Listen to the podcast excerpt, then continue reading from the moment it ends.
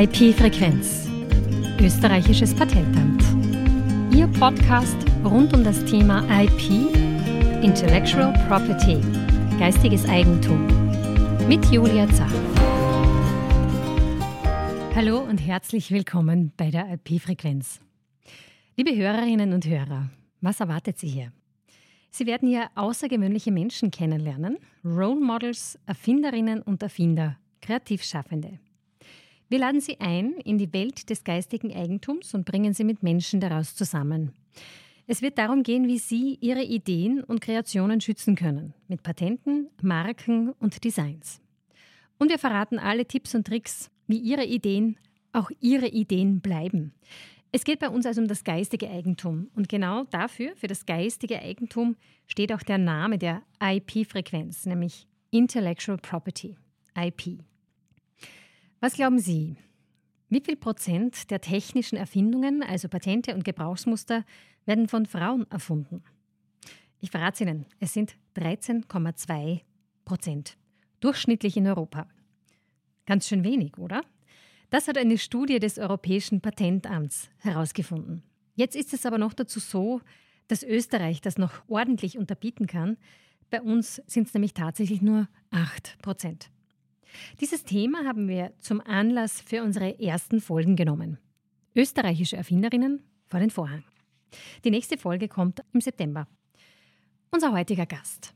Ihr Antrieb ist ihre Neugierde. Als technische Chemikerin arbeitet sie in Oberösterreich bei der Lenzing AG in der Forschung und Entwicklung. Die Lenzing AG ist Marktführer als Produzent von Zellstoff und Fasern.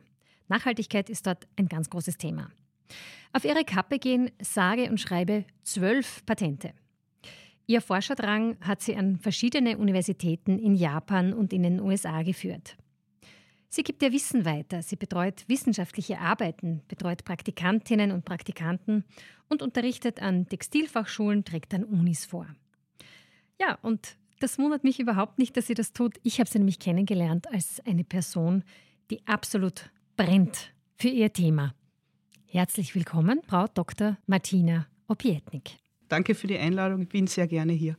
Die Lenzing AG investiert ja sehr viel in die Forschung und Entwicklung. Die Produkte, die Fasern werden weiterentwickelt, sollen verbessert, optimiert werden, die Eigenschaften verbessert werden und die Produktion soll möglichst umweltverträglich sein. Was bedeutet jetzt Nachhaltigkeit für Sie ganz persönlich? Für mich ist Nachhaltigkeit ein sehr wichtiges Thema. Man liest immer wieder von Nachhaltigkeit, jetzt auch in den Medien, Klimakrise, Erderwärmung. Und die Lenzing AG bietet Produkte an, die das Problem nicht lösen können, aber vielleicht ein Eckhalb besser machen können. Ja. Mhm. Wir bieten Fasern an, die biologisch abbaubar sind. Wir verwenden Prozesse, wo wir darauf achten, unsere Lösungsmittel, unsere Chemikalien, die wir verwenden, im Kreislauf zu fahren. Ja, und für mich persönlich als Privatperson ist es natürlich auch wichtig, der Umwelt nicht zu schaden, sondern eher ähm, nachhaltige Produkte zu verwenden. Ja. Mhm. Das heißt, das Thema begleitet Sie schon sehr, sehr lange. Ja. Darf ich trotzdem noch einen Schritt zurückgehen? Sie haben sich für die Chemie immer schon interessiert, das Labor hat Sie immer schon interessiert. Wie ist das Interesse gekommen? Also haben Sie da Kindheitserinnerungen oder gibt es äh, Vorbilder, die Sie hatten? Wie ist es dazu gekommen? das weiß ich gar nicht so genau. Ähm, wo dann die Frage gekommen ist, was ich studieren möchte, war mir einfach klar, ich möchte etwas studieren, was mir Spaß macht und wo ich auch, ja, immer was Neues mache und mich ein bisschen auch verwirklichen kann. Und da war natürlich die Chemie ganz oben auf meiner Liste. Man steht im Labor, man stellt neue Verbindungen her, es stinkt, es raucht, es ist immer irgendwas los. Also ja, das war die richtige Entscheidung für mich und hat mir irrsinnig viel Spaß gemacht, muss mhm. ich wirklich sagen. Und äh, im Laufe Ihrer Studienzeit sind Sie da mit dem Thema Patente schon einmal in Berührung gekommen? Oder wann haben Sie das erste Mal ja. bewusst an dieses Thema gedacht? Ja. Vielleicht ganz am Anfang von der Studienzeit noch nicht so. Also gerade bei der, bei der Diplomarbeit und so ist es einem halt wichtig, innerhalb kürzester Zeit fertig zu werden. Und da sind Publikationen sehr wichtig. Und da sind Patente gar nicht so aufgetaucht. Dann ähm, während der Dissertation da habe ich an einem Thema gearbeitet, mit einer Firma auch gemeinsam, wo dann schon die Idee gekommen ist, ein Patent zu schreiben. Es ist aber leider Gottes auf der Uni auch immer noch so, man schreibt jetzt Dissertationen kumulativ und da zählen Patente nicht. Ja. Ich glaube, ähm, es wäre wichtig und, und auch richtig, auf der Uni das Thema mehr anzusprechen und auch die Patente gleichzusetzen mit äh, wissenschaftlichen Publikationen. Mhm. Da möchte ich, äh, liebe Hörer und Hörerinnen, Ihnen gleich unseren ersten Tipp mitgeben. Das österreichische Patentamt bietet kostenlos das Service unserer IP-Buddies. Das sind vier ganz junge Patentprüfer und eine Prüferin. Mit ihnen können Schüler, Schülerinnen und eben Studierende Kontakt aufnehmen und ihre Themen besprechen. Man kann ganz einfach über unsere Website mit ihnen Kontakt aufnehmen und dann eben ein auf sie zugeschnittenes Beratungsgespräch haben. Und ab und an, habe ich mir sagen lassen, kommt dann auch gleich Tipp Nummer zwei, ein Patentscan heraus. Ein Patentscan, da wird die Erfindung hergenommen und wird eben gescannt auf Patentierbares. Und einen letzten Tipp, den Tipp Nummer drei, habe ich noch für Sie. Wenn Sie zum Beispiel gerade Ihre Diplomarbeit schreiben und keine Zeit haben für eine Patentanmeldung, informieren Sie sich über unsere Prio-Anmeldung. Das ist eine provisorische Patentanmeldung. Hier müssen Sie am Anfang die Formvorschriften noch nicht beachten. Sie sichern sich damit jedenfalls den Prioritätstag. Der Prioritätstag ist der Tag, ab dem Ihre Erfindung geschützt ist, rückwirkend geschützt ist, wenn das Patent erteilt wird. Sie haben zwölf Monate Zeit, ab der Abgabe der Prio-Anmeldung die Patentprüfung starten zu lassen. Was jedenfalls zu bedenken ist, dass sie später keine weiteren technischen Merkmale mehr hinzufügen können. Also insofern muss sie schon vollständig sein. Gut, dann äh, schauen wir uns beispielhaft einmal eine von Ihren Erfindungen an. Äh, vielleicht können wir da starten mit dem sogenannten Stand der Technik. Der Stand der Technik ist ja, was der Öffentlichkeit schon irgendwo auf der Welt zugänglich ist, was man schon kennt, was irgendwo zu finden ist, zu lesen ist, in einer Patentdatenbank zu finden ist und so weiter. Was ist sozusagen die Grundlage von Ihrer Erfindung? Mhm. Können Sie uns das beschreiben? Ja, freilich. Also die Idee, ähm, Patente zu schreiben in Lenzing, kommt daher, dass wir als Faserhersteller in Europa sitzen, was natürlich uns jetzt einen gewissen Nachteil gibt, kostentechnisch, gegenüber der Konkurrenz, die in Indien sitzt, die in China sitzt. Ja. Mhm. Das heißt, uns ist es irrsinnig wichtig, unser intellektuelles Eigentum zu schützen und dahingehend auch Patente anzumelden. Auf der einen Seite, um eben neue Produkte von uns zu schützen und auf der anderen Seite eben, um die Konkurrenz ein bisschen abzuhalten, das Gleiche zu tun, was mhm. wir tun. Und bei dem Patent, was Sie erwähnen, war eben der Hintergedanke, einen neuen Rohstoff sich anzuschauen. Mhm. Ja. Wollen wir vielleicht einmal den Titel sagen des Patentes? Mhm. Das ist Lyocell Fiber with Viscose-like Properties. Lyocell-Faser mit Viskose-ähnlichen genau, Eigenschaften. Genau, ja. Also da kommen schon zwei Wörter vor, die wahrscheinlich nicht jeder kennt, mhm. Lyocell und Viskose. Genau. Also Lyocell und Viskose sind im Endeffekt äh, zwei unserer Fasertypen, die wir herstellen. Das sind zwei verschiedene Verfahren. Wir nehmen als Ausgangsmaterial Holz. Aus dem Holz wird Zellulose, also Zellstoff, isoliert. Und dieser Zellstoff wird dann zu unseren Fasern verarbeitet. Zellulose ist das gleiche Material, was auch Baumwolle ist, was in Hanf ist, was in Jute drin ist. Das heißt, es ist eine natürliche Faser und durch unsere Faserprozesse geben wir den Fasern halt besondere Eigenschaften. Diese Eigenschaften sind zum Beispiel ein höheres Wasserrückhaltevermögen, mhm. sprich, wenn man jetzt mehr schwitzt, nimmt die Faser mehr Feuchtigkeit auf oder ähm, diese weiche Oberfläche, weil äh, die Lyocellfaser zum Beispiel schaut wie Seide aus. Sie hat einen runden Querschnitt und eine ganz glatte Oberfläche, was natürlich extrem angenehm auf der Haut ist. Und das Patent, mit dem wir uns hier beschäftigt haben, da ist es darum gegangen, dass wir als Rohstoff nehmen wir Holz und gewinnen einen sehr reinen Zellstoff daraus. Und das macht man schon seit einigen Jahren so. Also seit es die Viskose gibt, wird darauf geachtet, dass, es, dass der Zellstoff sehr, sehr rein ist. Und bei dem Patent ist es jetzt darum gegangen, dass man sich einfach einen neuen Rohstoff anschaut. In diesem Fall war es ein Rohstoff, der auch aus dem Holz gewonnen wird, aber der einfach mehr Nebenprodukte hat. Ja? Und wo wir gesagt haben, können wir den auch fahren und was kommt denn da für eine Faser heraus? Mhm. Und was sich gezeigt hat, war, es kommt eine Faser heraus, die halt von der Oberfläche her auch sehr weich ist, sehr glatt ist aber einfach auch mehr Feuchtigkeit aufnimmt. Mhm. Das passiert aufgrund von dem Rohstoff, den wir verwenden und aufgrund des Herstellungsverfahrens. Mhm. Das ist eine Kombination. Okay. Sie haben in der Vorbereitung eine Grafik gezeigt, die abbildet, dass die zellulosischen Fasern, also Fasern wie ihre Lyocellfaser, ca. 6% des gesamten Fasermarkts abdecken und mehr als die Hälfte immer noch aus Kunststoff, also Polyester, Polyamid ist. Diese synthetischen Fasern haben ja Erdöl als Rohstoff und sind damit natürlich nicht nachhaltig. genau. Also circa zwei Drittel des Weltmarktes sind immer noch synthetische Fasern, mhm. Polyester, Polyamid und sowas. Ähm, und dann ein Drittel ist im Endeffekt sind die natürlichen Fasern, also Wolle, Baumwolle, wo natürlich Baumwolle da den größten Teil einnimmt. Und unsere Fasern, nicht nur die Lyocell, wir haben auch Viskose, Modal, diese Fasern nehmen im Endeffekt so circa 6% ein. Das sind aber nicht nur wir, sondern das stellen natürlich andere Firmen auch mhm. noch her. Mhm. Ja. Okay, da ist sozusagen noch viel zu tun, genau, damit ja. die natürlichen Materialien hoffentlich bald überwiegen. Ja, genau. Ich möchte jetzt gern zum Thema Forschung und Entwicklung kommen. Also wie schaut denn so ein typischer Arbeitsalltag bei Ihnen aus? Sie haben gesagt, Sie stehen im Labor, Sie stehen aber auch an der Maschine direkt. Also es ist eine bunte Mischung, ja. Also ich arbeite jetzt elf Jahre in der Firma Lenzing in der Forschung und ganz ehrlich, mir war noch keinen einzigen Tag Fahrt. Wie Sie gesagt haben, es ist noch sehr viel Platz für die zellulosischen Fasern und es ist auch noch sehr viel Platz für Innovationen, Erfindungen. Unser Tageskalender ist sehr gut gefüllt. Bei uns funktioniert das so, wir haben eine Idee und mit dieser Idee machen wir mal so ein Screening. Das macht man meistens halt am Computer, dass man mal schaut, was gibt es denn da schon für Literatur, was gibt es für Patente und dann entwickelt man so erste Ideen und mit diesen Ideen geht man ins Labor. Ja, dann macht man so kleine Laborversuche. Falls das funktioniert, gehen wir dann auf so eine Technikumsanlage. Das ist eine kleine Anlage, wo man so im Kilomaßstab Fasern herstellen kann mhm. äh, und dann so ein erstes Gefühl bekommt, Lässt sich das herstellen? Wie greift sich die Faser an? Was hat sie für Eigenschaften?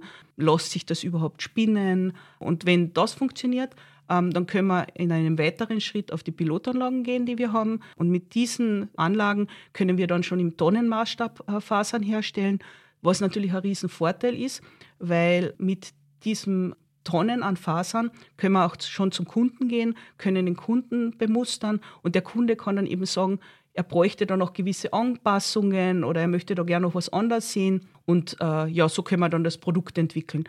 Wir haben auch die Möglichkeit, in Lansing intern äh, von der Faser zum fertigen Textil zu gehen, beziehungsweise zum fertigen Non-Wovens zu gehen, was natürlich auch super ist, weil dann sieht man die ganzen Eigenschaften von dieser Innovation auch am Endprodukt.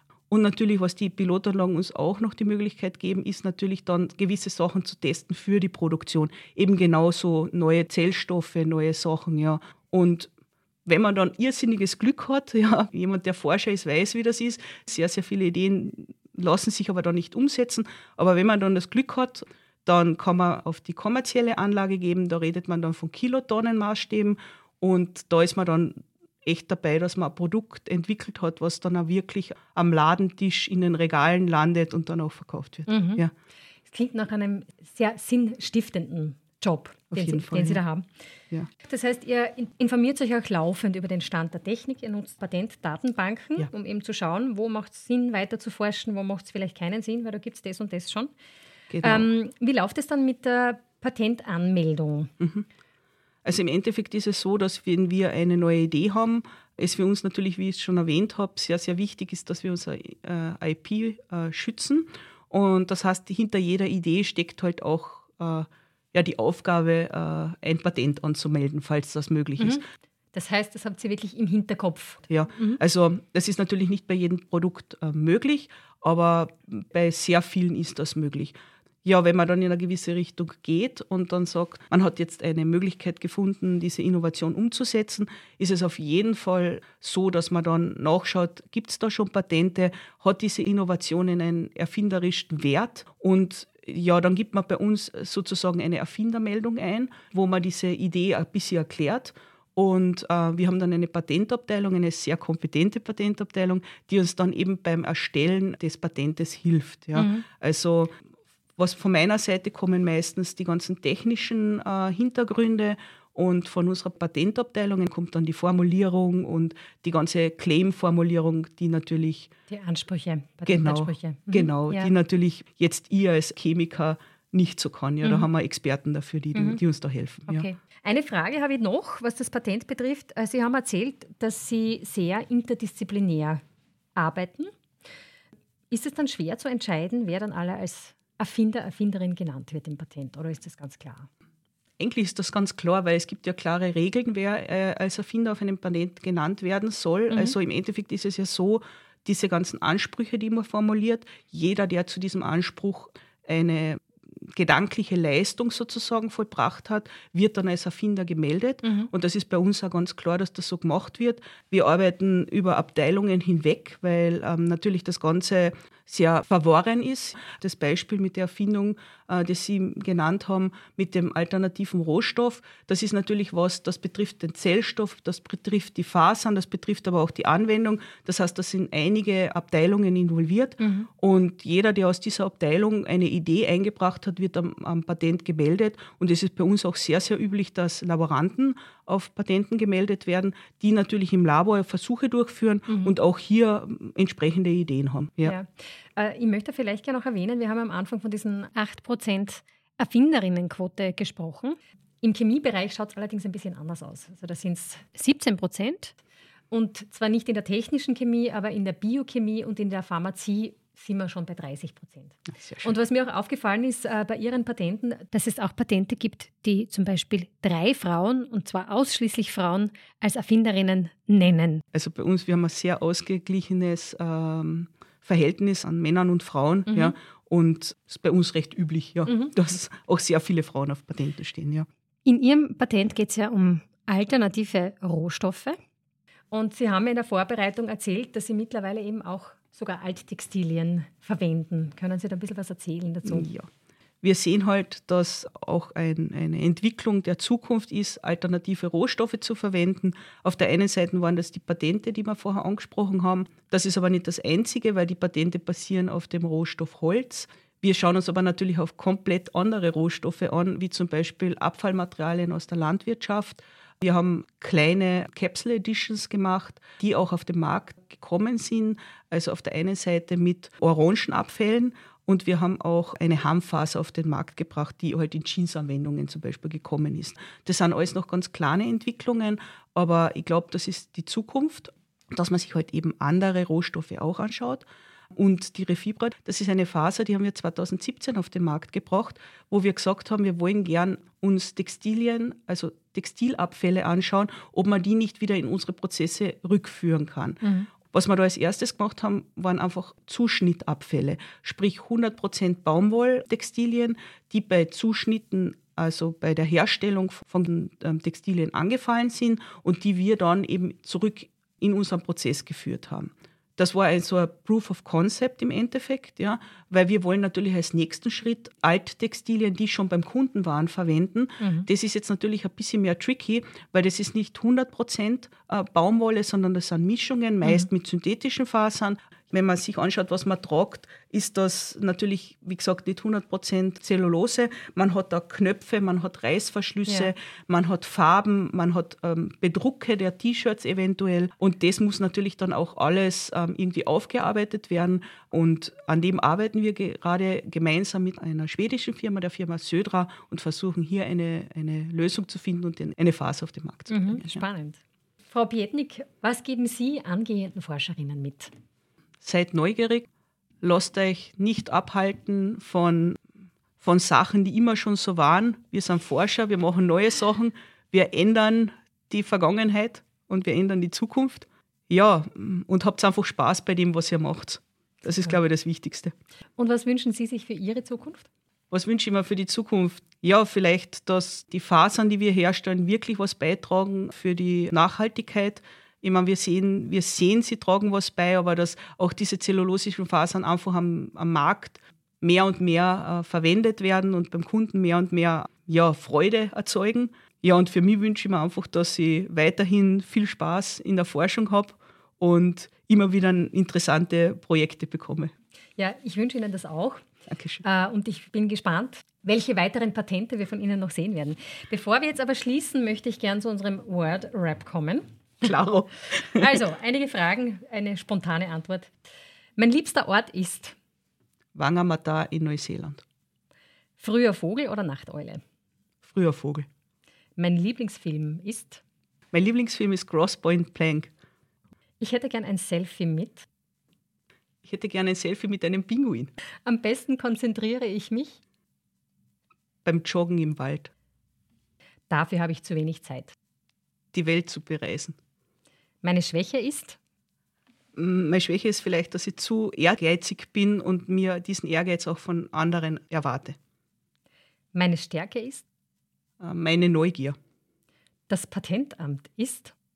Eine Möglichkeit, meine Ideen zu schützen und meine Ideen als Produkte auf den Markt zu bringen.